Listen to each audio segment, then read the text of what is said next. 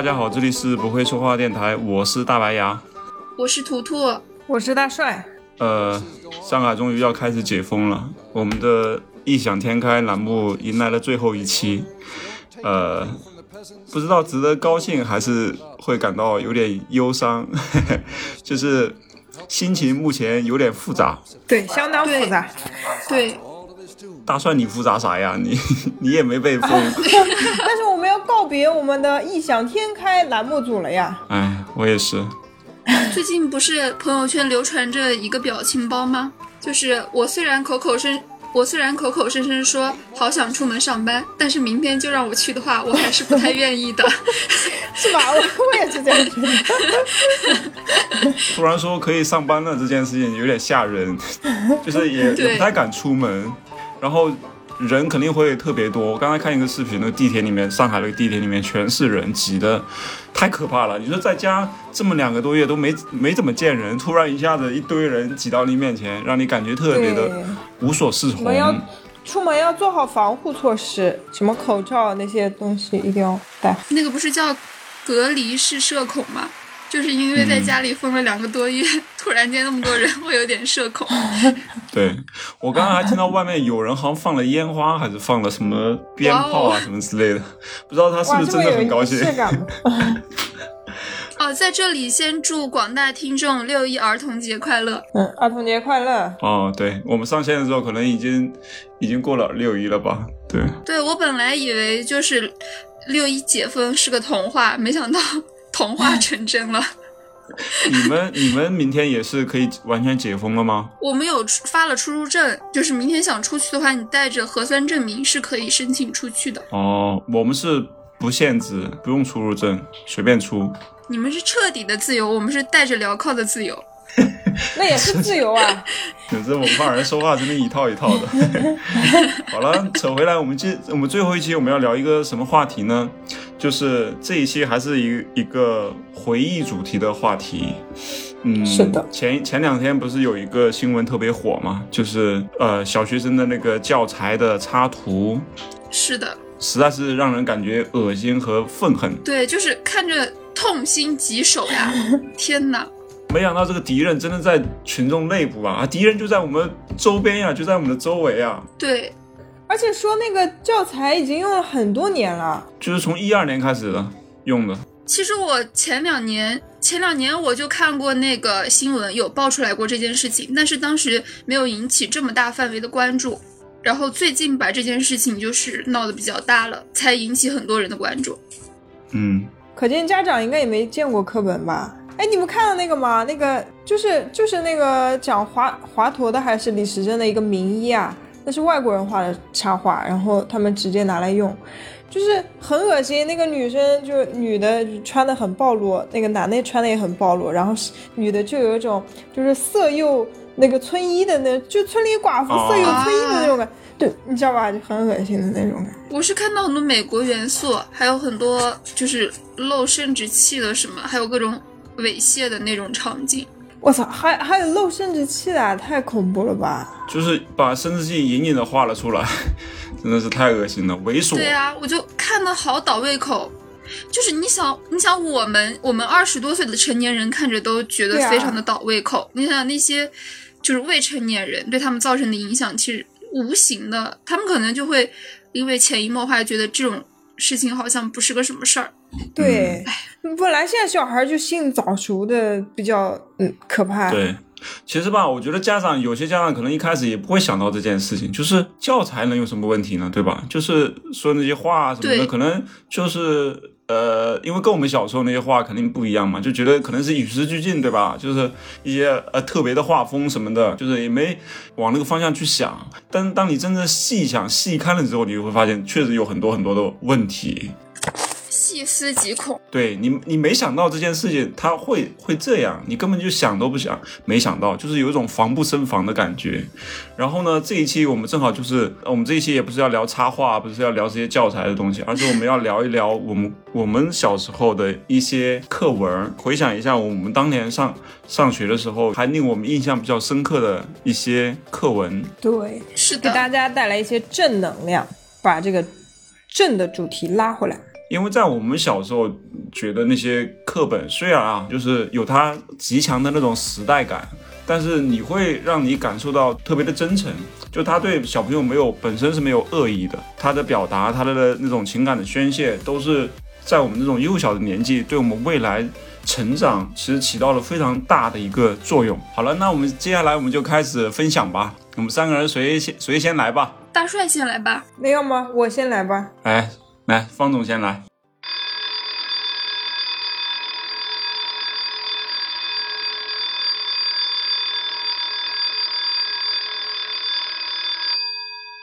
来，我第一个要讲的是什么呢？就是我我小学一年级的时候，就是印象最深的一一首小儿童诗，叫《回乡偶书二首点其一》。我来给大家念一下啊。嗯，好的。好的。少小离家老大回，乡音无改鬓毛衰。儿童相见不相识，笑问客从何处来。哎呀，太经典了！对这首诗，哇，它的那个插画我还我还很熟悉，就是你们还记得吗？那个插画就是一个是一个一个小儿童坐在一一头牛上面，是吧？啊，不是啊，那是放牛的。我记得，然后一个老人，对，一个老人，是我记得是一个老的古穿着是古代的嘛，然后一个一个中老年人，然后。对对对，回回乡的那个样子，我隐隐约约记得是这样的，还挑着一个担子，不是，好像是背着一个背着一个什么包袱，是不是？包袱一样的东西。对对对对，我记得是是古代穿着，古代的衣着。对，然后然后前面前面是一个小孩，对对对，是古代吗？这个我不太记得了。啊，我当时我当时第一次有了就是进城务工的概念。哦，你想到这个了？你想的果然跟我们不一样啊！你背井离乡，不愧是方总呀，就是就是不一样啊！对呀，就是就是我我第一次知道，就是还哦，原来就是人长长人长大了以后，或者小时候还还会就是离开自己就是生长很长时间的地方，去别的地方。待上很长一段时间，然后等到年纪那么大了，再回到自己的家乡，就是鬓毛都已经稀疏，都已经发白了。嗯，那边就是乡音，乡音人家都就是都不太熟悉了那种感觉。哎，你那么小的时候，你你你对这诗有感觉吗？你除了想到什么进城务工以外，这你还有什么感觉吗？是什么感？你能理解这种情感吗？我我当我当时想，我当时。呃，有了一个这个微微微弱的一个概念，就是叫什么入土为安，不是入，呃，叫什么 魂归故土，入土为安，落叶归根。哦，魂归故土，落叶归根，就是就是你你在外面待了那么长时间，但是你最后你等老的时候，就行将就木的时候，你还是会觉得自己的家乡才是自己最终的归宿嘛，还是热爱自己从小生活的这片土地，就是。我的话，我应该也会，就是等我老了以后，我应该从小长长在哪块儿就买哪块儿。我当时没想这么多，我当时就想的这个《回乡偶书》是贺知章写的，是吧？我记得好像《回乡偶书》贺知章这样念起来挺顺的，应该是吧？因为背 背古诗一般都是名字加加作者这样。然后我就想着这个人肯定是功成名就的，出去当官了嘛，古代什么的应该是这样的。所以，我我想的，我以后应该也是这样，就是长大了要有一番成就在外面，是吧？也也会有这样的想法，就是进城务工不能待在这个小地方待着，我肯定要去走出去，就离开家乡，我不能只在一个对对对对自己的家乡里面待着。但是我没有觉得，我当时无法共情他的情感，我就觉得他很。哀愁，但是我当时就觉得出去还不好呀。老娘就特别想出去，是吧？出去不得。我从小就想当都市丽人。还有什么情况？你你在城里混得好的话，一般都不会回去的，对吧？一般回去只有混的不是，我是我是觉得他肯定混的很好，老了才回去。就混的不好，早就回去了。你大大魔都。魔都其实也有很多那种七老八十还在那边外面拼命捡垃圾的人，然后讲，赚够了捡垃圾赚够了钱，然后回家养老也有的。那这样吧，那那个同学们，接下来我来问你们两个问题好吗？好的。嗯。那嗯，这首诗表达了诗人怎样的感情？哎。来，我们来挨个回答。第一个，I 同学来回答。I I 同学是谁啊？艾文。哦哦哦！我的天呐，你这这中文老师真的就是说不了英文是吧？只能说 I 同学。那艾同学说一下了。首先，首先肯定是他对于家乡的这种离家特别久的这种惆怅和思念之情嘛。嗯。还有少小离家，老大才回。是的，还有还有呢？还有就是对于时光流逝的惋惜吧，乡音无改鬓毛衰。嗯，自己都老了。没错，没错，没错，回答很不错。还有吗？爱同学。儿童儿童相见不相识，笑问客从从何处来。就。对于那个错过了家乡这些年发展的一些惋惜和惆怅，主要主要就是主要就是惋惜，主要就是惋惜，然后感叹时光的流逝，对吧？对对对对，我想的人生就是时间易逝嘛。嗯嗯，好的好的。好的，这是艾同学的回答。那么戴同学，你有什么样的不同的见解呢？其实我当时在我幼小的时候看到这首诗的时候，我当时就想说。回来还干嘛？您还回来干嘛？你说你那么小的时候走了，对吧？你这一辈子，你你都老成这样了，你还回来干嘛？你这你媳妇呢？你孩子呢？对吧？你这你回来干嘛？你这后半辈子，呃，就不是后半辈子，也没有多长时间了，就是你后你一个人不孤独吗？就是不是他他当时是已经离家五十多个年头了。对啊，还回来干嘛？嗯。他可能没有老婆孩子，他要回来，怎么可能？不是，我当时想的也是，就是没必要悲伤。你你出去就出去了，你把爸妈也接过去更好。我我当时当然没没像你俩想的说要进城务工啊什么的，我就想说出去确实也挺不容易的，就别回来了。然后后来呢，就是那是我幼小的时候的那种想法，但是这首诗其实对我影响也是非常非常大的，时不时的就可能不是大同学，你先回答。那个回答一下帅老师的问题。哎，我先说一下我个人感受嘛。你们刚才都说完个人感受了，我还还一句没讲呢。对，我们深入浅出呀。行 行行，你你入入入，难道你真的要回答一下吗？就是我就说真的要，就是我说两句，这这这题就结束了嘛？真的把它当成一个问题来回答吗？来来来来来，您分享继续分享。我今天都没怎么讲话呢，你真的是那个。我刚刚就想说，这首诗就是我后来在我长大之后，在我真的离开家乡之后，我才真正理解这首诗的含义是什么。就是为什么中国人就是你既然离开了家乡之后，为什么老了之后一定要落叶归根，对吧？为什么一定要想着说还要回去？回去干嘛？为什么会有这种情感在？在我很小的时候，我是不理解的。等当我真的第一次去上大学，然后那个思念家乡那种情感就喷涌而出。哎，就是我还记得我当时刚到大学的时候，第一次去报道，然后去军训的时候，第一个晚上在这大学，然后第一次就离开了家乡，倒没有哭，但是呢，就是睡不着，就整个就是。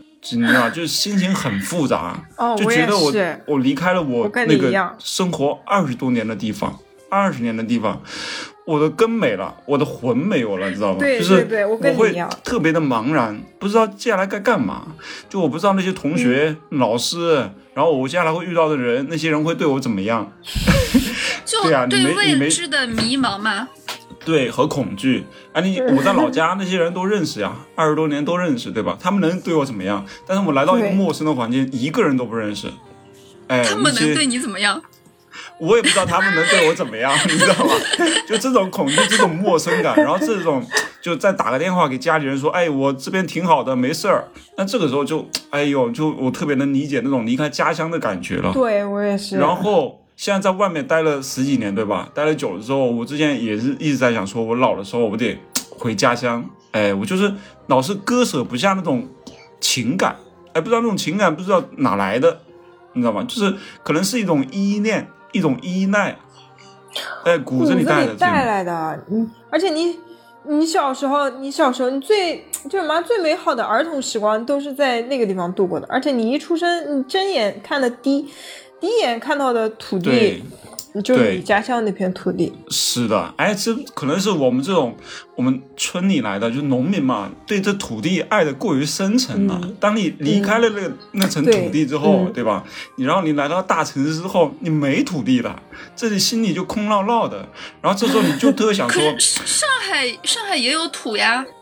你你看我他就理理解不了我们这说的土地是什么，我 你知道。还有还有一层就是城市套路深，我想回农村，对，农村多单纯，什么好土呀！天哪，就这种土吧，哎，这个土地，这个土，你看你怎么理解？它有非常多的深层的含义。土地是你的根，土地是你的气质，土地是你的信仰，嗯，就是。它可以，它是生你养你的地方。我说人，包括植物，它都是从土里长出来的，它不是就是突然就冒出来的。它不是石头里蹦出来的，不是无根的浮萍。对，不是无本之木。对的，包括你看上海，它也有土地，但它不属于我的。上海的土地是水泥地，对吧？就是上海有土地的呀，你们小区花坛里不都是？你看他还是不理解我说的土地是什么意思。上海的土地是属于上海人民的土地，嗯，就是没有归属感。上海的土地没有牛屎味，没有鸡粪味，你知道吧？没有那种乡土的气息，明白不？都是。哎，你去青浦，青浦有牛屎味。上海的土地都是大城市的那种铜臭味，明白吗？就是你你适应不了这种味道。等你的零盒子做起来，你在上海买块地。你到时候你就不会这么想了。所以，所以呢，你知道吗？就是当你离开那个二十多年的土地之后，你来到上海十几年，你都再也没法闻到那个土地的味道的时候，你就特别的想念，特别的想说，我老了之后我得回去，我得过我之前啊，对吧？前十几年、二十年的时候那种生活，就想念记忆里的鸡屎味。对，就是有这种根在，哎，对。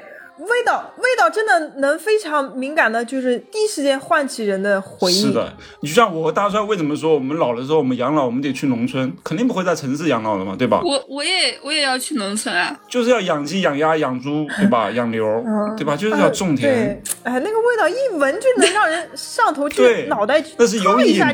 那个，你 你你之前你小时候吧，你每天闻那个猪猪圈的味道，或者是屎的味道，对吧？牛粪的味道，你还觉得恶心。还还还那个烧秸秆的味道，对，那个大城市闻不到。但是等你离开之后，你几十年你闻不到的时候，你就特别想闻，你就觉得 那才是那是最美的香氛，最好最好闻的香氛，你明白吗？就是你在那，你就会觉得很踏实。我我们我们下一个新品猫砂，你就做个鸡屎味儿、牛粪味儿。哎，对，我们这次不是蓝海味香氛吗？下一次就是 味道，是以毒攻毒是吗？用鸡屎味攻破猫屎味是不是？然后你看我这个问题回答的是不是特别深刻？你话好多啊！不是，但是你没回答到点上。没回答高老师的问题啊，杨哥，你没回答老师的问题。我，你等我，我是接下来我还没说完呢，所以呢。所以，我我觉得贺知章 他写这首诗，对吧？他本身就是依恋这种家乡的味道，他他需要这些，他太需要这些了。他在外面漂泊，他老了之后，他其实一生孑然，啥都没有。他唯一思念的还还是家乡的那点味道和那个土地，包括那个土地上的人民。我觉得就是戴同学，我们的考卷。A 四纸写不下了，你这回答。我写了一篇作文，那个我管他呢。我现在我应试教育那二十多年都在应试教育，我现在还得应试教育，我要冲破这一层束缚好吗？我要我要冲破这个镣铐，我要真实的表达我的情感。我觉得贺知章贺知章他写这首诗的时候也不会想说我要为谁写首写这首诗，他是真实的情感的表达，是是，他是第一时间的一种感受，对。对，大同学，那你那你再跟老师总结一下哦，就是那个贺知章，他表达的到底是一个什么样的感情？我刚刚说的还不够明白吗？还要问？你给我一个词到两个词，言简意赅一下。我觉得他是度过了一生之后回到家乡，有一种莫名的伤感和兴奋。哎，咱虽然虽然说虽然说就是白牙同学这这这一道题回答了前面回答了非常非常多可能得不到分的内容，但是他的最后这句话帮他拿到了满分。哎，方老师，你真的是识货呀！我当时你当时你要是我老师，我跟你讲，我语文肯定满分。我跟你讲，你语文肯是就是就这道题呢，它的标准答案是这样，就是。它表达了一个诗人一个非非常复杂的思想感情，就是你不能概括简单的说他是忧伤的，或者是感慨的，或者是兴奋的。他既有背井离乡的一种就是忧伤，然后感叹光阴的流逝的这种嗯悲哀，同时呢也有就是老大回乡的一个喜悦之情在里面。就牙哥刚刚说的兴奋，嗯。好的，我估计何何子章都不知道他有这些兴奋。每次说什么标准答案，我就想说作者知道吗？对，真的，我我上高中的时候我就很气愤，每次那个语文考试，然后完了开始发那个什么正确参考答案，我就说作者都没有想这么多，你就开始给我写什么标准答案了。哎哎，还还有一个回，还有个答题的小技巧。阅读理解的时候，你要是说问你，就是表达了诗人什么样的感情，它绝对不止一层感情，一定一定会是复杂的。首先第一句话，作者的感情是复杂的。对，我觉得语文这种东西本来就应该是见仁见智的，因为它是文学的，是感性的，其实就是每个人都能读出不一样的那种情感和成分在。但是我觉得我们应该有标准答案。对，我们的应试教育就是强迫我们必须有一个固化的答案。就我非常反感这一点。是的，对我我们这期我们这期一定要让教育部的人听一下，好吗？我们要争取。首首先把那个什么审核，就是这些什么插图审核机制先完善一下，整改一下，然后就是关于这些问题的设置，关于参考答案的设置。好的，哎，方老师还有什么题问题吗？呃。我们我们第二个问题，我们来简单过一下好吗？就是 这个我们就不细讲了。天呐，你这个语句让我想起了我的语文老师，真的。就本期就是要让大家来回味从前，一秒回到儿童时光。第二个问题，我们来简简析一下这首诗的表达技巧，就是比如这首诗用了什么样的手法？什么样的手法？呃，首先我们我们我们让戴同学刚刚的拿到满分的戴同学来先，我们回答一下，给我一个漂亮的回答。呃，等一下我再看一眼啊，呃，用了一个什么样的手法？等一下啊，稍等一下，给我两分钟时间，呃，给我一分钟时间。为什么要给你？来我来，嗯，我来。哎，答试卷不给时间的呀？这是快快问快答是吗？来，我给你们两个提示一下，你们俩可以抢答一下啊。呃，会的了，呃，会的会的同学就跟老师举手试一下，好吗？我知道呀，对比的手法呀。少小离家。哎呀，你怎么回事？这讲规矩吗？吗？对呀，没有人回答你这怎么？因为我不想，因为我不想 接受接受方老师的提醒，觉得自己很蠢，连这种小学二年级的文章的手法都看不出来。这个同学有点叛逆呀，你是不是应该让他站到后面去罚站呀？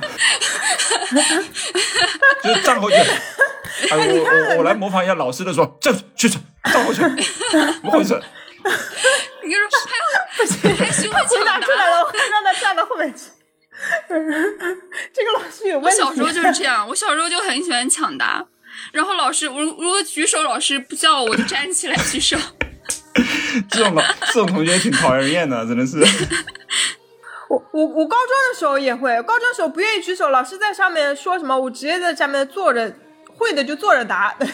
好的好的，他答完了呀。对，艾同学说的没有错哦。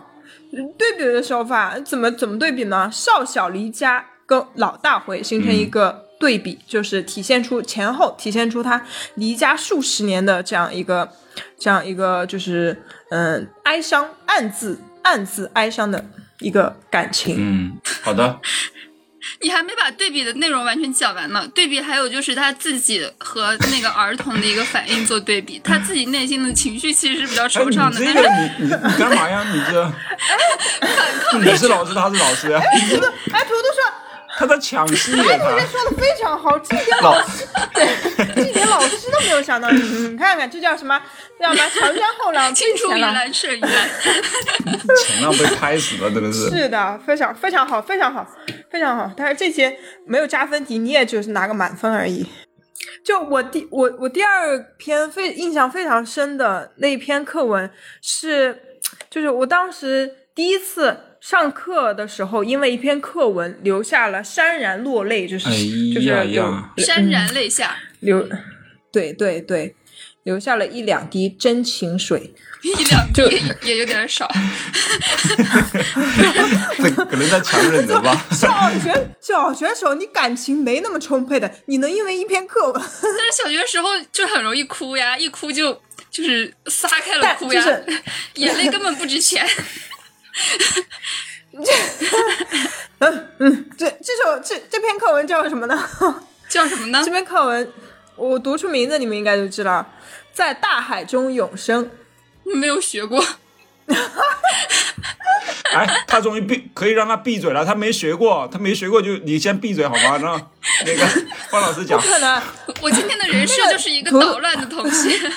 不是，图图上的不是人教版吧？你上是人教版吧？是吧？是的呀。你来，你你你听我给你读一遍，你就知道你有没有学过。你肯定学过。一九九七年三月二日上午，一架银色的专机离开北京西郊机场，在首都上，在首都上空。你看，你看，你看，你看。我忘记这个文章叫什么名字了，但是讲的这件事情其实是。记忆是非常非常深刻的。好了好了，你别打断方老师了。这孩子他还说我话多，他一直在打断呢。好了好了好了好了，大一点，没事没事。在刷存在感，真的是。不是，我不是怕大帅觉得自己垮掉吗？就及时应和一下。读文章还能垮吗？读文章能读垮了？这老师也太弱了吧！怎么垮不了？感觉感觉我这个老 老师，课堂气氛有时候就是带动不起来的呀。你你先让人家读吧。哎呦，我的在首都上空低低的、缓缓的绕飞一周，然后穿过云层，飞向祖国辽阔的大海。机舱里安放着全党全军和全国各族人民衷心爱戴的邓小平爷爷的骨灰。一位以自己的一生带领人民书写中华民族崭新历史的伟人，今天将完成他人生最后一个篇章。飞机在高空盘旋，鲜花伴着骨灰洒向无垠的大海。大海呜咽，寒风卷着浪花，痛悼伟人的离去。也许奔腾不息的浪花会把他的骨灰送向祖国的万里海疆。也许奔腾不息的浪花会把他的骨灰送往澳门、香港；也许奔腾不息的浪花会把他的骨灰送往宝岛台湾；也许奔腾不息的浪花会把他的骨灰送向太平洋、印度洋、大西洋。邓小平爷爷的影响超超越时代，超越国界。他不仅属于中国，也属于全世界。骨灰洒大海，鲜花送伟人。时近中午。专机盘旋着向大海告别，透过舷窗望去，水天一色，波翻浪涌。从那永不停息的涛声中，人们仿佛听到了邓小平爷爷那震撼人心的声音：“我是中国人民的儿子，我深情地爱着我的祖国和人民，与大海同在，与祖国同在，与人民同在。我们衷心爱戴的邓小平爷爷。”在大海中永生。嗯，完毕。就这首诗吧，哎呀，就是当时我们老师上这个课，我就我记得很清楚。我们老师上这个课的时候就跟我们说，嗯，以前上这个课的时候，很多就是学长学姐都在班上哭的稀里哗啦，就是一篇课文都读不完的那种，是真的。然后，然后。然后他会找呃，就是同学，我们老师会叫同学站起来读课文嘛。嗯。然后我们班长被叫起来读了，然后我们班长也是，就是边读边哭，就是泣不成声。最后那个天呐课文没有读完。天呐啊，！然后他读他读的时候，我也在哭，就是你可能也是被整体这个氛围感染的吧。就我全们老师员少先队员吧，就确实是有这种丰沛的情感。还还有主要就是我们老师，我们老师他讲的很感人，你知道吧？我们老师就你要你要知道，要有一位就是感情充沛的老师带领着你学习这篇课文，嗯，真的你的情绪会被感染的。是的，嗯，反正对，当时看的时候就啊觉得好感动。虽然我没有见过这位邓小平爷爷，但是我我我当时没有见过 哎、你们我见我倒是见过他的一些视频和照片的史料。哎，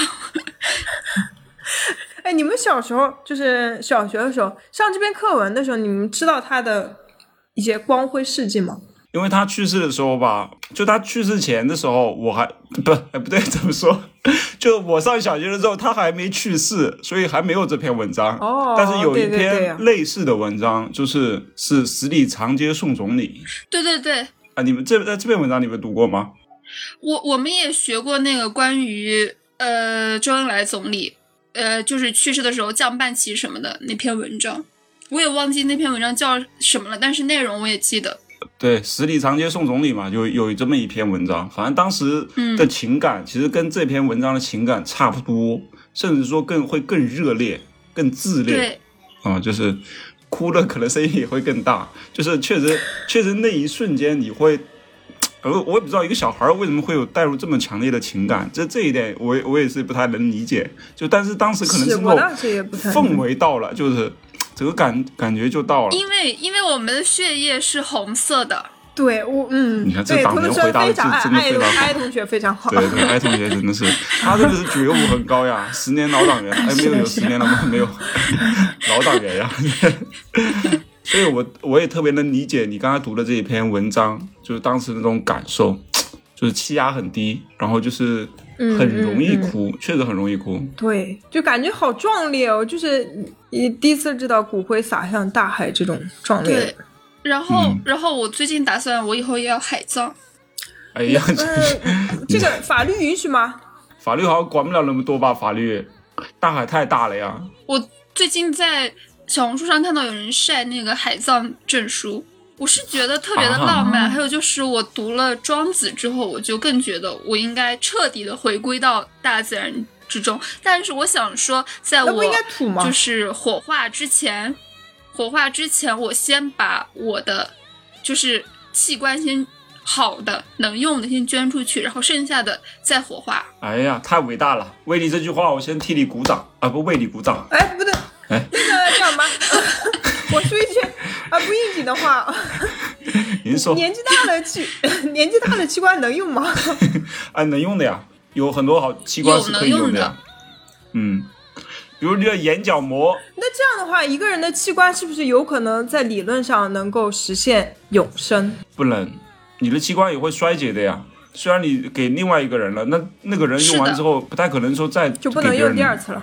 对呀、来，你们的小眼睛来看向老师。好的，我我们这篇课文，我们这篇的课文，它的线索是不是就非常明显了？嗯，来，有哪位同学能告诉老师它的线索是什么？线索是什么？线索是骨灰，骨灰是线索，就是都是跟着骨灰来的。它的线索是大海吗？嗯，对对，没有错，就是你们俩说的都没有错。对，骨灰大海。那那我们的完整的线索、完整的链路是什么？嗯，第一趴飞向，就是第一个部分是飞向大海，那第二个部分洒向大海，第三个部分告别大海。那我们全篇最高潮在哪个部分？同学们可以告诉我吗？在奔腾不息的浪花后面，骨灰洒大海，鲜花送伟人。图图，你可别，你不准笑啊！你这你这样子，我给你全剪掉。你这你这这不能笑的呀！你这严肃一点。那个叫什么？戴戴同学，戴同学说的没错。对，骨灰洒向大海的那一刻，嗯，是高潮。不是，我是那句话真的就是到了到了那个情绪的顶点嘛，让我记忆犹新其。实图图说的也没错，对，就是朗读的时候那句话应该是情绪推上高峰的时候，前面不是就是逐逐层的递进嘛，用一系列的排比句，然后到那句话的时候就顶峰。好，那 那同学们可以告诉老师，全篇全篇课文用了哪一种修辞手法吗？用 用了哪哪几哪几种修辞手法？图图同学肯定知道，让他回答。嗯，我看一下啊，看一下原文。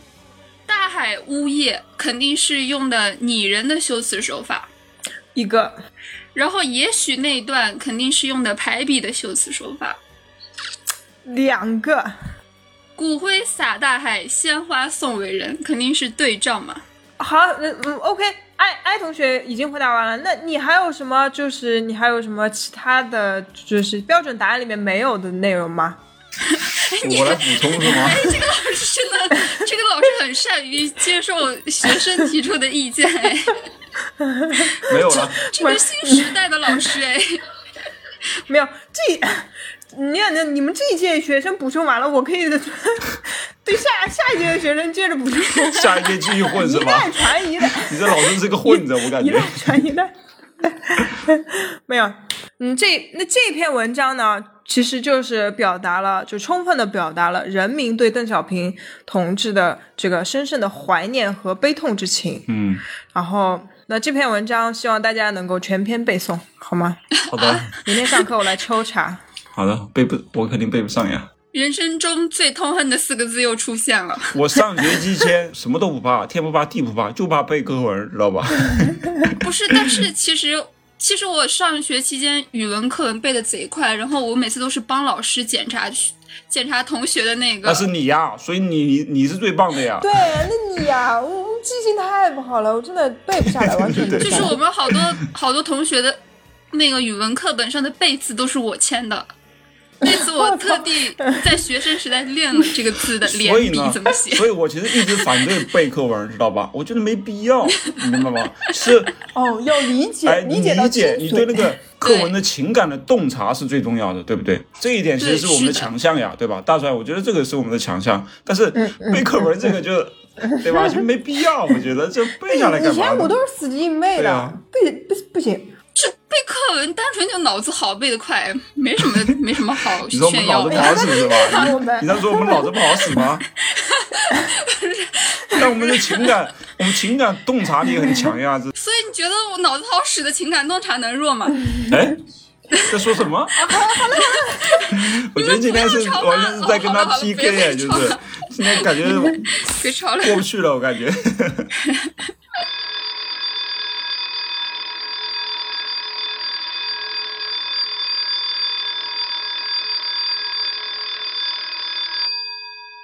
来，我们我们下一位老师，下下一位小小老师，请严老师吧，让严老师先上吧。他是蠢蠢欲动，他是有一堆话要讲的。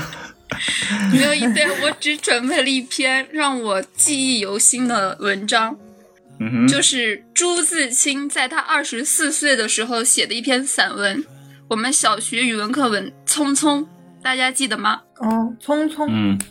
我我好像记得记得记得，你你你讲前面两句话，我应该就记得了。前第一段是燕子去了，有再来的时候；杨柳枯了，有再青的时候；桃花谢了，有再开的时候。但是聪明的，你告诉我，我们的日子为什么一去不复返呢？就就是这个这篇文章，哎，没啦。呃，我我要都读是吗？我我先想跟大家分享一下我为什么要选这篇文章，因为这篇文章可能是在我小学四年级左右的时候学到的，然后那个时候就刚开始步入青春期嘛，身体也开始发育了，然后就开始那种 非主流的文学也开始甚嚣尘上，然后这篇文章其实是我青春疼痛文学的启蒙。哎呀，从名字就很疼痛文学啊，匆匆，可能把郭敬明也疼疼到了吧？我就觉得那跟在朱自清这儿啊，我原来。对，其实在这儿，郭敬明在他面前就是一个孙子，弟弟都不是。好的。就郭敬明，我是从初一开始读的，但是朱自清老师的文章，我从四年级就开始拜读，还因此买了一篇朱自清散文集。嗯，他的文章真的就是很多很多那种情感非常的丰沛，然后各种描写也非常的细腻，文采飞扬。我觉得他文笔文笔非常的好。对啊，又特别清新隽秀。然后还有一个就是这篇文章让我第一次了解到了散文这个文体。就是讲这篇课文的时候，老师开始给你科普散文是一个什么样的文体，然后就是给你讲形散而神聚的这个意义。也是这个时候，我开始写自己的小破日记，就是每天也觉得自己啊，就面对一些花花草草，然后空中鸟儿飞过，也是有一些惆怅在里面的。哎，我都能想象到用散文体开始记录自己每天的生活。It's me，然后我就开始讲一下我们的正文吧。我打算逐段跟跟大家讲一下。第一段就是 燕子去，燕子去了，有在来的时候；杨柳枯了，有在青的时候；桃花谢了，有在开的时候。但是聪明的，你告诉我，我们的日子为什么一去不复返呢？是有人偷了他们吧？那是谁？又藏在何处呢？是他们自己逃走了吧？如今又到了哪里呢？我接下来我想提问一下同学们，这么快就提问？第一段，第一段，作者运用了什么样的修辞手法呢？用了排比，排比。然后戴同学有什么补充的吗？除了排比，还有一个，呃呃，设问。他其实是反问，反问对，设问是设问是有问有答，反问是只有问。嗯，也就是从这儿开始，我觉得我就特别容易变成那种尖酸刻薄的人，跟他学的，老是老是反问别人，说可难听了，聪明的，你告诉我，我们的日子为什么一去不复返呢？就这种。好的，那我们接下来再看第二段啊。嗯。我不知道他们给了我多少日子，但我的手却乎是渐渐空虚了，在默默里算着，八千多日子已经从我手中溜去，像针尖上一滴水滴在大海里。我的日子滴在时间的流里，没有声音，也没有影子，我不禁头层层而泪潸潸了。我想提问一下啊。你用了用了比喻的修辞手法，哪里呢？将什么比喻成什么呢？还有小抢答了，这发同学，将我们的日子，将我们的时间比喻成针尖上的水滴。嗯，还有还有啊，不是，我们真的要聊这个吗？就是一直这样的问，就 我觉得没必要吧，就是说一下对这篇文章的感受就可以了呀。有的。你想想，八千多的日子里，你要回味，你要嗯，对，你要彻底回味你那个那个儿童儿童时期啊！我没学过这篇，这篇我没学过，我回回不回味不到啥东西。所以你更应该学一下呀。对呀，你你，所以你这是第一次学，我也不太记得这篇文章了。但是你你要带入你小时候学语文课的那个感情。这个这个同学怎么不认真上课，还这么多反抗情绪呢？老老师提问你，真的不认真回答。这就这就是我讨讨厌老师的原因。然后文章中作者提到了八千多日子已经从我手中溜去，当时我还小嘛，我就觉得八千多日子好多呀。后来我今天算了一下，我已经在这个世上活了八千九百零九天了。啊，我们活了二十多年才活八千多天，就是我我我换算成日子来说，我觉得八千多天在我这概念里面没有很长，但是二十多年我觉得好长好长。对呀，就当当时你看他二十四岁写的嘛，我们现在也就二十四五岁，其实是同一个跟他处于同一个阶段。其实作者在这里面表达的一些情感和思考是和我们这个阶段有很多相似之处。嗯嗯嗯。嗯，对对对。然后我提问一下戴同学啊，嚣张的戴同学，怎么还 还点名呢？老师，头层层的层层是什么意思？啊？当然要点名了，就就是要点名。那个头点那些不听话的头越低的同学，就越容易被老师点到。老师，请把问题再说一遍好吗？头层层而泪潸潸的层层是什么意思？层层层而泪潸潸，就是流流汗啊，流泪啊什么的呗，泪潸潸嘛，泪潸潸嘛。汗泪等不断往下流的样子，就是层层的意思。潸潸就是泪流不止的样子。对，泪流潸潸的，对，像大帅那种流一两滴的那不算。嗯。流要要一直流一直流那种，像瀑布一样的。那种那种才叫潸潸。对。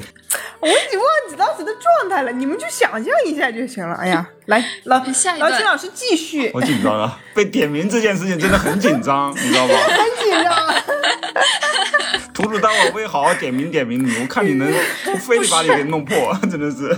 你你想想，他他在这段里还说，但我的手却乎渐渐空虚了。我又想起大帅老师跟咱们说，他很空虚。我就觉得生活的真相其实就是越长大越空虚的时候，而且正好年纪就是到这会儿了，就开始就觉得空虚了。嗯。然后下一段是这样的：去的尽管去了，来的尽管来着，去来的中间又怎样的匆匆呢？早上我起来的时候，小屋里射进两三方斜斜的太阳。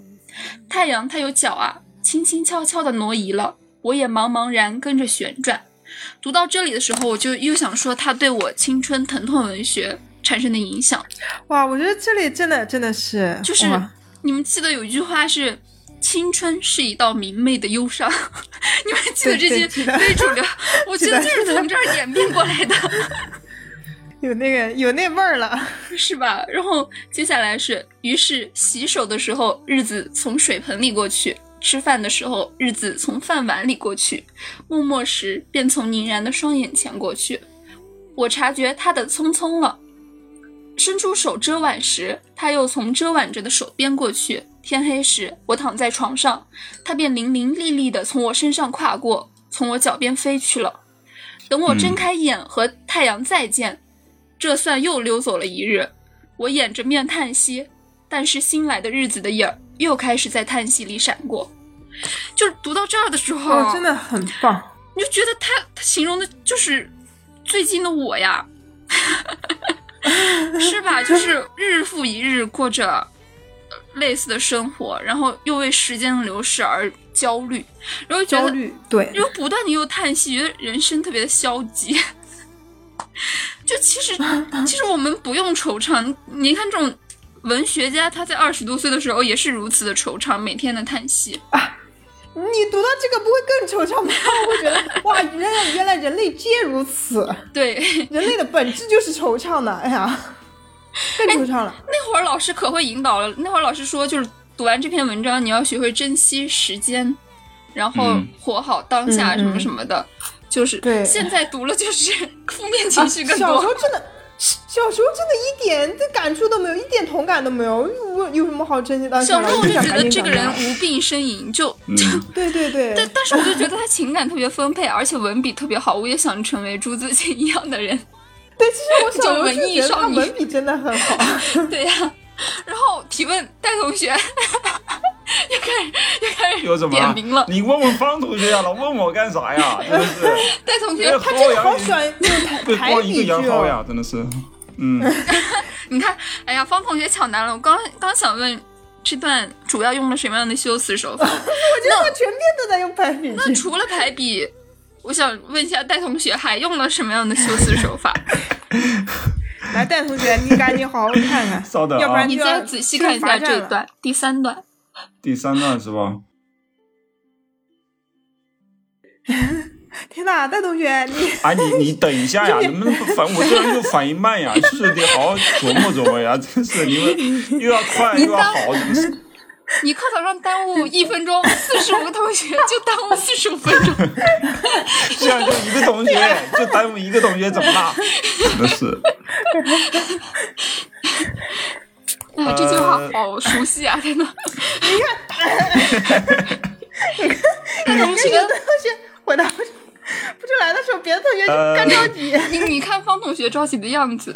方同学，你来答吗？把这个机会让给你好吗？不是这个机会得老师来定谁来答。戴同学，你再仔细看三秒钟，你确实是答不出来了吗？那个我站后面就行了吧？我罚站还不行吗？让方同学来答吧。方同学，你来抢答。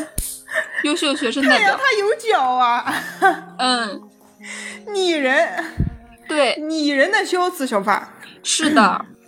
回答的非常的准确。这种手法就是方同学和戴同学也可以运用在自己的作文里啊。我才不记得运用呢，我都是用真情实感，才不用搞这些小伎俩呢。不是，戴同学用的最多是排比句。有话直说呗，非得是磨磨唧唧的，我真最讨厌这种的了，你知道吧？就为什么讨厌散文就在这儿，你知道吧？老是揣摩不到他到底在想什么。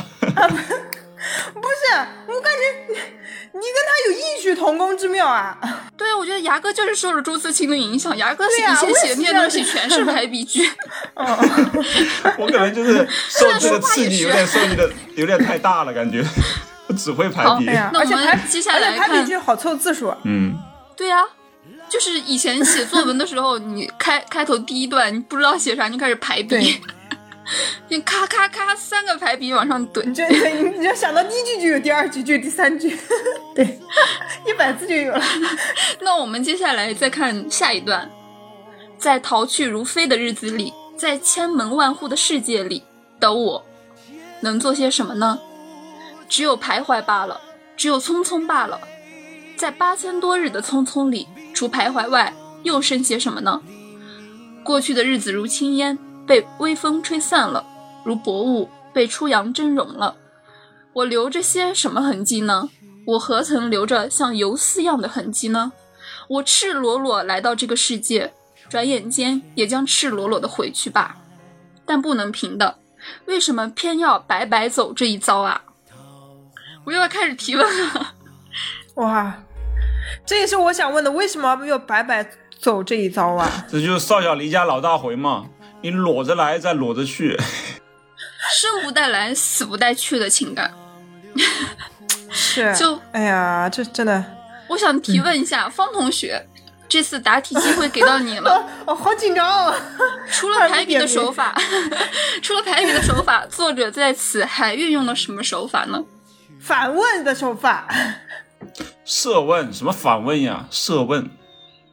反问在后边，第一句其实是设问。你看，你这就是我能做些什么呢？我只有徘徊罢了。其实这个是设问，后面那一一连串的排比其实是反问加排比。我发现他真的很喜欢问，他人生中好多问题啊，就是就是黑人问号 脸的原型可能能改成朱自清的脸。哎呦，但我觉得他真的是说到我心坎里。我小时候真的，哎呀，就现在真的是哇，完全跟他共鸣住了。对啊，就是。他就真的就觉得自己活着没有什么意义，只能在这人世间匆匆的、无聊的去徘徊。我觉得我现在也是。对啊，白白白走一遭，我也很疑问，为什么呀？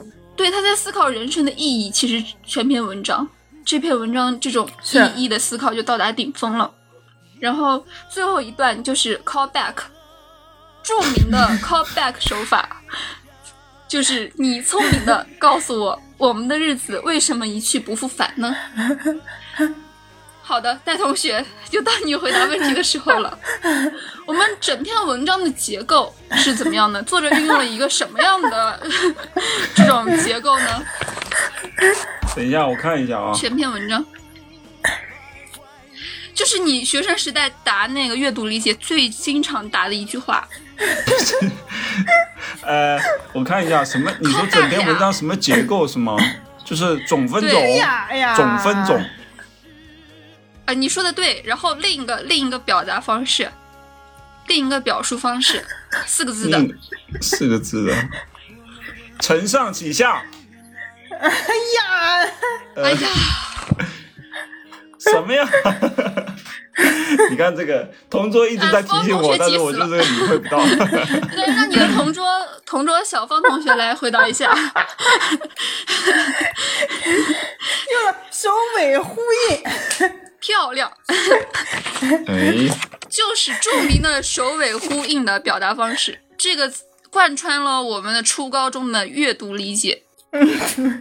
就真的很喜欢用首尾呼应。后来那些什么 call back 这种这种什么。什么就是脱口秀的技巧，其实都是从我们这些文学家身上学习来的。对，对的。后来我们不也喜欢吗？我们也喜欢首尾呼应。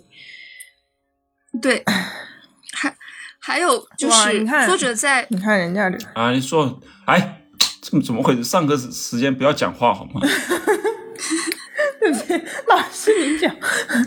那我提问一下这个开小差的小方同学吧，你总结一下全篇文章，朱自清他老人家到底表达了哪些复杂的情感？还有复杂的情感啊！你看你又单一了吧？你四句诗你都能表达复杂情感，我们全篇文章多少几百个字？那第一个，第一个啊，我觉得可能是感叹这个，嗯，就思考人生的意义吧。就像我们一样，我们不知道我走这一遭来到这个人世间到底有何意义，是吧？嗯。所以这是一种什么样的情感呢？是一种迷茫。嗯，对，迷茫、求而不得的这种情感，彷徨、苦闷的时代情绪。你这同学怎么回事？大同学逐渐变得积极，不是，我看他跟拉屎似的，真费劲儿，真的是，我实在是憋不住了，我得帮他一把。好的，那第二层呢？还有什么呢？第二层啊，他就是会在想，嗯，时时光匆匆，我能给这个世界留下点什么？就是在想，就什么样的情感呢？就是，嗯，除了迷茫，还有，应该没有喜悦吧？他是应该是热爱生活的，而且非常追求进步，但是他求而不得，感受到一种无奈。怎么求而不得？朱自清一生中流了那么多，哎，焦虑有没有？啊，肯定是有，就是跟我们是一样的，就是，对他焦虑，他自己在这个世界没有留下点什么，没有没有活出精彩，没有活出自己的本色，对吧？那反过来又表达了他什么样的情感呢？反过来又表达了他，表达他，反过来又表达他，嗯，您说，您说，你说，来来，您您，小戴同学越来越积极，这种上课态度非常的好，就是他。他虽然很迷茫、很挣扎，但是他还是在坚定的走自己的人生的道路，哎，他还是有自己的一个坚持，一种积极，一种积极，对，和乐观，对，没错，老师补充的非常 非常好，真的，他有，嗯，我怎么没看出来？哎呀，我理解不到位啊，其实是一种想要珍惜时间的一种感慨，嗯。时光匆匆，留的时间不多了。是吗？就是在挣挣扎那种感觉嘛，对吧？就跟我们现在的感觉完全一样。其实文章匆匆主要说就是描述时间的嘛，主要表达的一个呃情感主调，其实就是对时光易逝的一种无奈和惋惜之情，但是。再往往深里挖，就是我刚刚说的那些，可能作者没有想表达，但是出阅读理解题的老师想表达的东西，就是同学们还是要记一下。行了，方那个严老师，你该下课了吧？我是想上厕所了。我我我还有一个，最后想要跟同学们传授一下，就是。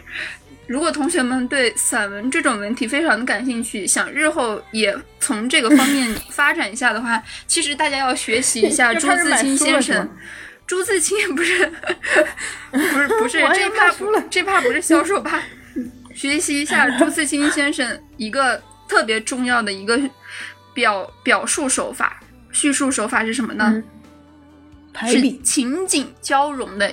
一种方式哦，情景交融哦哦哦，寓情于景，情景交融，是是是，这个 这也会经常。比如说你焦虑的时候，你没必要像方大帅一样就说我好焦虑啊，我很焦虑的，对 对呀，你就可以学习朱自清老先生嘛，我掩着面叹息。但是新来的日子的影儿又开始在叹息里闪过，你看人家这种画面感是吧？所以他整篇晚上，整篇文章想说的三个字就是“我好焦虑啊”，是不是？四个字。哎哎，真的，就严老师在讲这篇文章的时候，我我第一个感慨就是，为什么人家焦虑的时候跟我焦虑的时候，我焦虑的时候我只能说出“我好焦虑，人生没有意义”这几个字，人家能通篇啪啪啪搞那么多。这就是文化人呀，文化人和你这种乡野村夫的区别，你知道吗？是拜读。哎呀，对，佩服佩服，非常佩服啊！我也佩服，真的是。好了，那我们可以下课了吗？可以上厕所了吗？好了，叮铃铃，叮铃铃。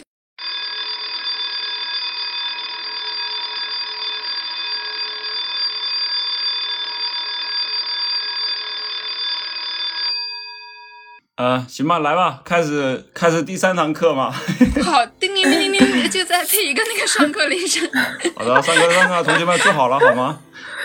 好的。好的。我戴老师，我开始来上课了。今天我们要上上的一篇课文是叫《我的弟弟小萝卜头》。好，我们说我们要聊一篇，就是关于我们小时候上的课文的时候，我第一个想到的就是这篇文章。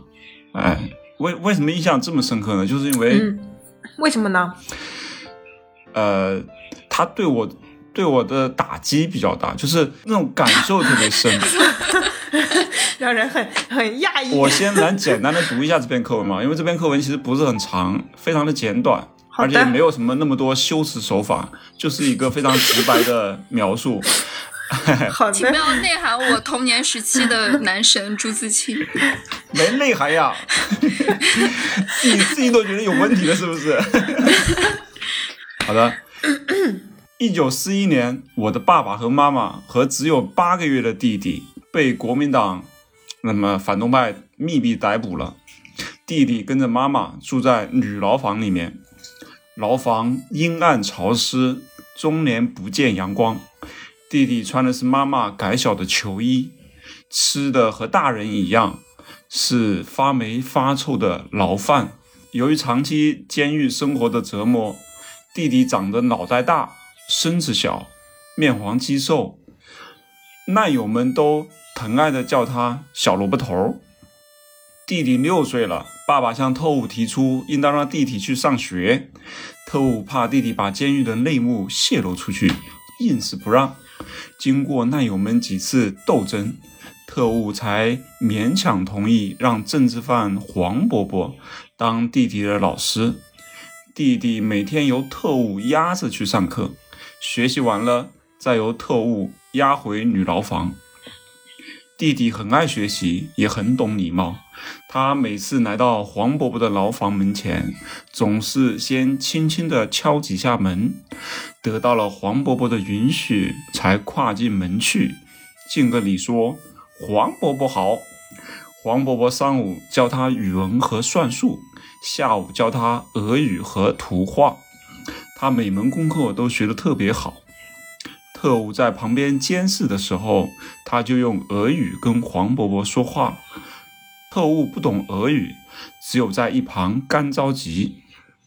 在牢房里要得到一张纸、一张笔是很不容易的。妈妈把草纸省下来，订成本子给弟弟。弟弟九岁生日那一天，黄伯伯送他一支铅笔，这可太珍贵了。他在上课的时候才用，平时练习就用小石头在地上画。不管夏天多么的闷热。冬天多么的寒冷，他总是趴在牢房的地上写着、算着。弟弟学习很认真，也很刻苦。他懂得学习机会来之不易。他牢牢记住妈妈的话：将来革命胜利了，还要建设新中国。哎，这个课文就结束了。这就是整篇的文章，就讲了一个小的。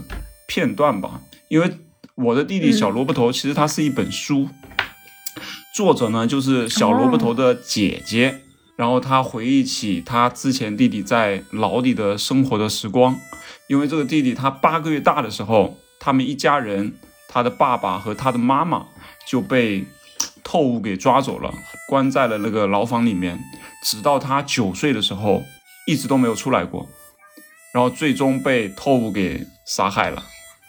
然后他们一家人也都死掉了，对，讲的就是这么一个故事。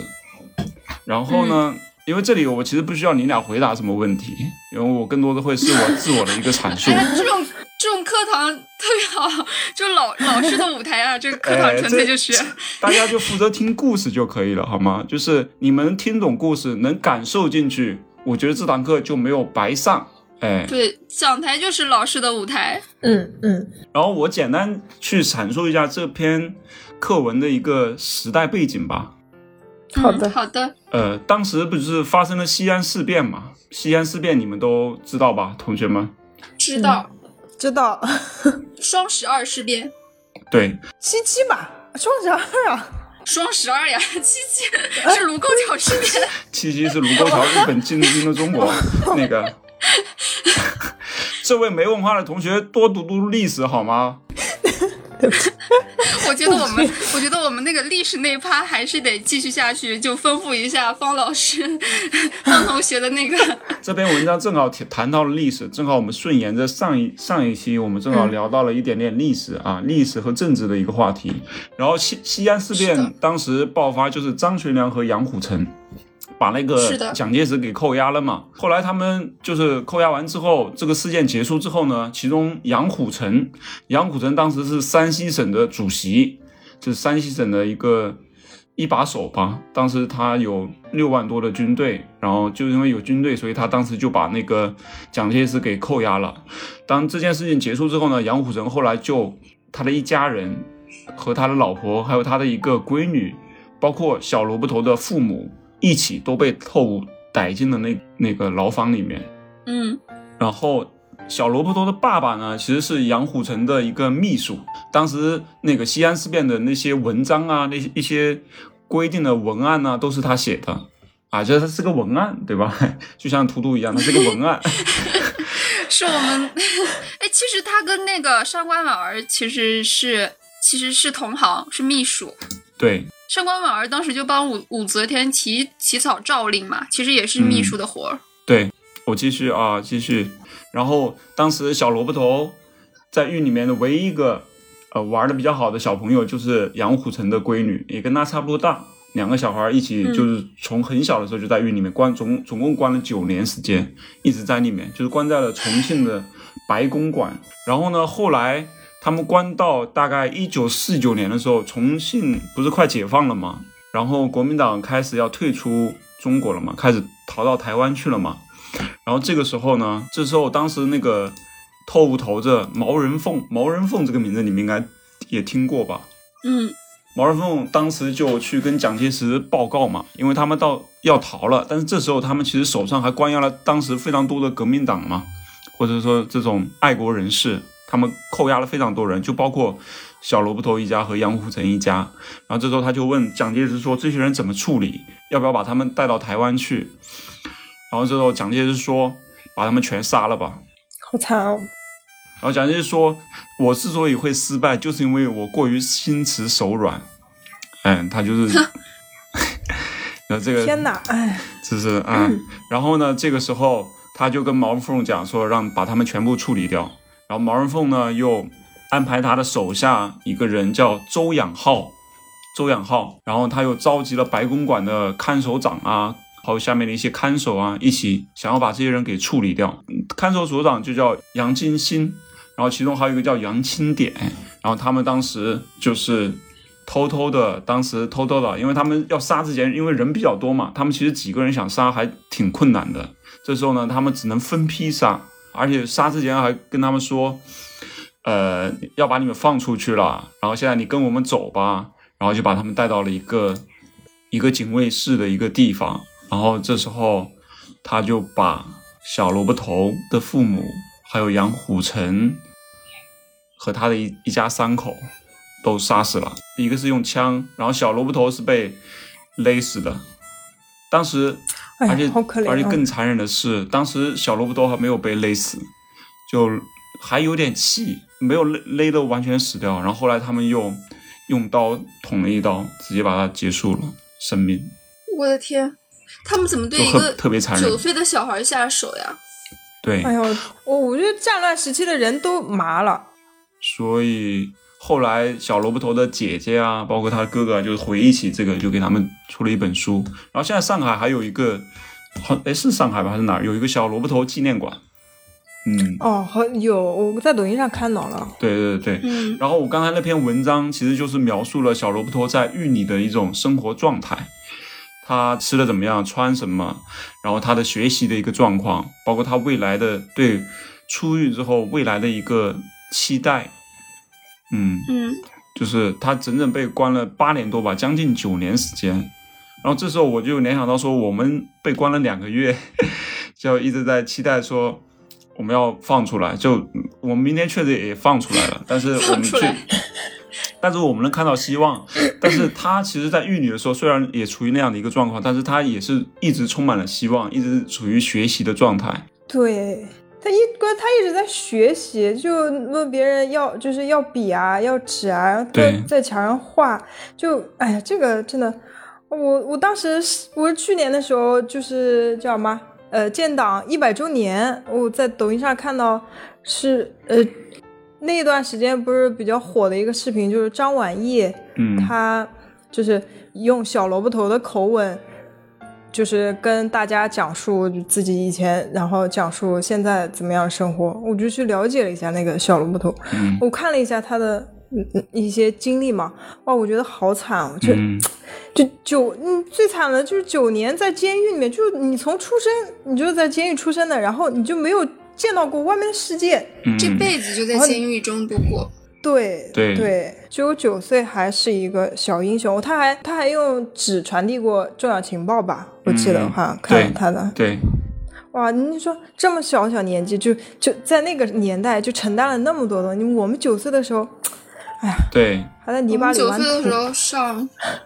上三年级吧，对，这哎，这个就是一个三年级的文章，就是三年级的一个课文。对，同龄人。对，当时我就很代入嘛，我就是觉得看到之后，我就觉得我自己生活的也太幸福了吧。然后我现在过的生活就是他当时特别向往的一个生活。你你当时不会想着就是，嗯，就是一定和他一样要付出自己的生命为革命。这我们那时候也比较革命的呀，我们这我倒没有想到那一点，好吗？就是我只是想说，哎，虽然现在想觉得我们那时候上学也挺辛苦的，但是跟小萝卜头比起来的话，我这个就是也太幸福了。我当时就觉得自己确实要珍惜这样的一个时光，珍惜这样学习的机会。我虽然是很小，但是我确实当时意识到这一点了。哎，你你没有这篇课文，我是没有这种意识的。我还觉得我，我还觉得我每天吃吃的不好，还怎么地的。其实他吃的比我们更差，而且我不会有感触。你说之前我们会也会看一些那种革命党人啊什么的一些文章，但是我代入感不会那么强。但是他跟我是同龄的一个人，哎，对他跟我是一个同龄的小朋友，他面对困难的时候那种处理，然后就让我特别有代入感。然后也让我也让我当时特别恐惧，恐惧坐牢这件事情，就是 就是小时候一犯错，家长说啊，叫警察来抓你，那没有自由，没有没有东西可以玩，对，哎，这么小就法治意识了，对，然后生活在那样的一个黑暗的环境里面，我就想说，不，一定不要过那样的日子，就是有那样的一种。深刻的体会。我是记得我们小小学时候好像也是有学过类似，就是历史背景的文章嘛。嗯。当时就是一直在强调说要珍惜和平年代的生活，反对战争。是的。然后这个故事呢，这个背景呢，后面还有个后续，因为当时小小萝卜头不是被其中一个人给杀死了嘛？其中有一个打手叫杨清典。嗯。因为这个人本身也是一个农民，就是从村里走出来的，本身也是比较质朴的、比较单纯的。只是呢，他确实处于那样的一个时代背景下，他身不由己，所以他后来没有被抓。后来呢？后来因为当时不是分批杀这些革命党人的嘛，然后等他后来第二批的时候，还有十九个还关在那边，然后这时候呢，这个杨清点就偷偷的把这些人给放掉了，将功补过。然后后来解放之后呢，就没有把他就是抓进去，抓进去，然后就甚至还给他安排工作啊什么的，就啊，但是他他自己，但是他自己非常的悔恨，所以呢，他就也没有接受那个工作，然后自己就回到了家乡，自己去做农民去生活了。其实战争年代很多事情身不由己。是的，对，因为他本身他人确实比较好，当时他。因为这些人啊，跟他也相处了，就是被关的这些人跟他相处了也有九年时间。其实他们跟他们之间也有了感情。那这个时候他其实非常的就处于一个非常两难的状态，然后最后还是把他们给放了。嗯，你就相当于你看着一个小孩长大的那种感觉，看着你身边那个长大的小孩把他，对，哎，但但是小萝卜头是已经去世了呀，也确实被他们杀害了。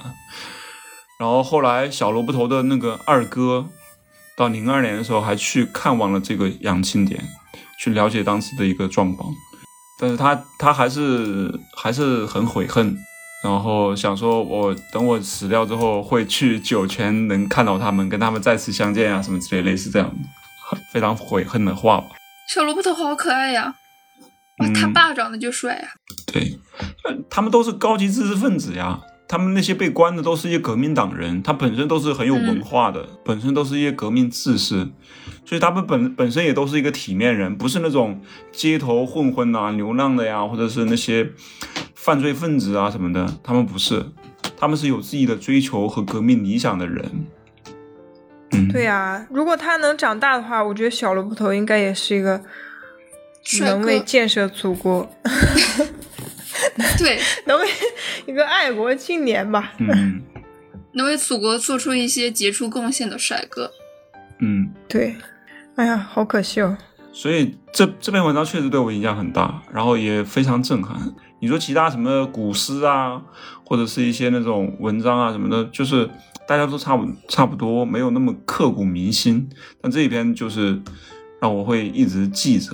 你说这篇文章让我想起来之前。我们小学还学过一篇文章，是火烧圆明园。嗯，就是我永远记得那个插图，就圆明园的残骸。嗯，这个也非常印象深刻。八国联军侵华去抢夺那些，就描述圆圆明园本来是有多么的恢宏。嗯，然后被烧成那样，就那个过程会让你更加的怎么怎么痛恨战争吧？其实和这篇文章是一样的。哎呀，好就是。也是让我感觉就是就是你当你遇到困难的时候，或者是感觉很很很大压力的时候，这时候我我想一想小萝卜头，我就觉得这好像都不算什么，知道吧？就是确实有时候真的会突然感受到那种情感，就是它真的就是你小时候种在你的心里的一颗小种子，这个种子时不时的它可能会散发一点点能量，指引你去。来坚持，让你有一点点韧性，啊，就是不至于说就垮掉了啊，就结束了什么那些都都不算什么，都可以过去，都可以解决。嗯，希望永远是有，影响你一生的。哎，这个哎，这个正好回答了刚才朱自清那篇文章，就是希望永远是有的，只要你还活着，只要活着就会有希望。对，还有就是最近，最近我突然不是老雾嘛。突然悟出来一句话，就是给生活一点时间，它正在慢慢变好。嗯嗯，就就昨天突然突然就想到这句话，悟的非常好。嗯，哎呀，这期这期结尾，你看是不是这种这种氛围是不是也挺好的？就是正好在我们解封的前夕，然后读一读小萝卜头的这篇文章，然后我们回忆一下过去。再感触一下现在的这种生活。其实这次也是一种斗争，革命斗争的胜利。我们在与病毒做斗争嘛？对，我们最终胜利了。哎呀，刚才外面一直在放烟火和鞭炮。其实我我最近不是看一些科普嘛，就是看，就是昨天还跟牙哥说，我看那个浮游生物在显微镜下的那个状态，在六倍、六十倍各种。不同的那个形态，它有一些植物，它也是有一些触角的，它用那个触角来行走；还有一些那种浮游生物，它直接就是在他们观察的过程中，本来在吃一些别的生物一些营养，然后突然一瞬间它就炸掉，化成一滩水。因为浮游生物不是在水里面生活嘛，就溶在水里面化成一滩水。就你看到那那种的时候，你就会对生命有更多的感受。嗯，对。就虽然虽然以前小时候读那些古诗嘛，他们就形容浮游就是如浮游般朝生暮死，你会很轻视这些就是很弱的生命的。但是当你就是。就是非常详细的、非常细节的去观察、了解它之后，你会觉得啊，每一个生命的这种就是顽强和所谓的他们在水面这种奉献。因为你看，有了浮游，嗯，然后有了浮游植物给浮游动物吃，有了浮游动物这些给给鱼虾它们吃，然后我们又吃到这些鱼虾，然后我又在想，就我们我们人类就是之所以奋斗了几千年，爬到了食物链的最顶端，就是我们不能说只保持那些动物的一些兽性，我们要有一个高等生物的觉悟。嗯，我觉得就是一个精气神儿，就是你你的这种心气，然后你的这种对希望的这种渴望，一直都在。就像浮游生物，它的那种生命力特别的顽强。就像我们也是，就是我们可以失败，可以遇到各种挫折，遇到这种环境的变化，但是我们这种精气神儿，这种对抗自然顽强的这种生命力，我们其实要一直保有，对吧？这这口气得一直有着。如果我们连这口气都没有了，那我们其实生命也就结束了。然后上升到就是说。我们这个国家，我们这个民族能走到现在这个时刻，也是因为我们一直有一股生命力，有一股这种不服的、不服输的这种精神，生生不息。对，包括像小萝卜头在监狱里那种生命力，对吧？还是虽然在那样的一个状况，但他生命力依然非常的顽强，依然充满希望。就本质上，先抛出革命，抛除。那样的环境，抛出一个所有的一切之后，它本质也是我们人类应该对生命力的一个追求，就是对未来的希望的一个追求，这是这是最最珍贵的一个东西。说的真好，就突然突然就非常的 宏大，已经很好了，很漂亮了，以这个为结尾，非常的漂亮。我们这一期就完满了。上了上了两个小时语文课，好累啊！我以前语文课都没有连续这么久上过。我们你看，我异想天开，我们再回顾一下我们异想天开，从第一期到现在，对吧？一开始的嘻嘻哈哈，对，到后面的我们聊我们自己的过去，聊现在，对，畅想未来，再到我们后来聊历史，到最后一期我们聊我们以前读过的一些课文，就。这这就是一一段历程，就是就聊了，感觉聊了我们一生的感觉。对，接下来半年不用录了，感觉我们可以完结了，是吧？就是不会说话完结了，就是 OK 了，一两天该也完结了。我我感觉把我聊完了，聊完了。我是觉得是是源源不断的。其实我们的话题就像中华民族博大的精神的这些传统历史文化一样，永远有一些。就是蓬勃的东西来喷涌而出。对，我们接下来会面对新的问题，我们会进入一个新的环境，那么会遇到很多新的事情，对吧？我们进入一个新的阶段，所以事情永远会有的，我们应该会一直可以聊下去啊，聊到我们的共产村成立的那一天，对吧？是，好吧。因为这是我们异异想天开最后一期了，希望就是最后一期了，不会再反复了。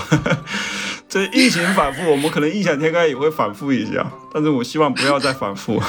大家向前看吧，我们这一期就到这里吧。我是大白牙，我是图图，我是大帅，一键三连，拜拜，拜拜，我们异想天开到此结束，拜拜。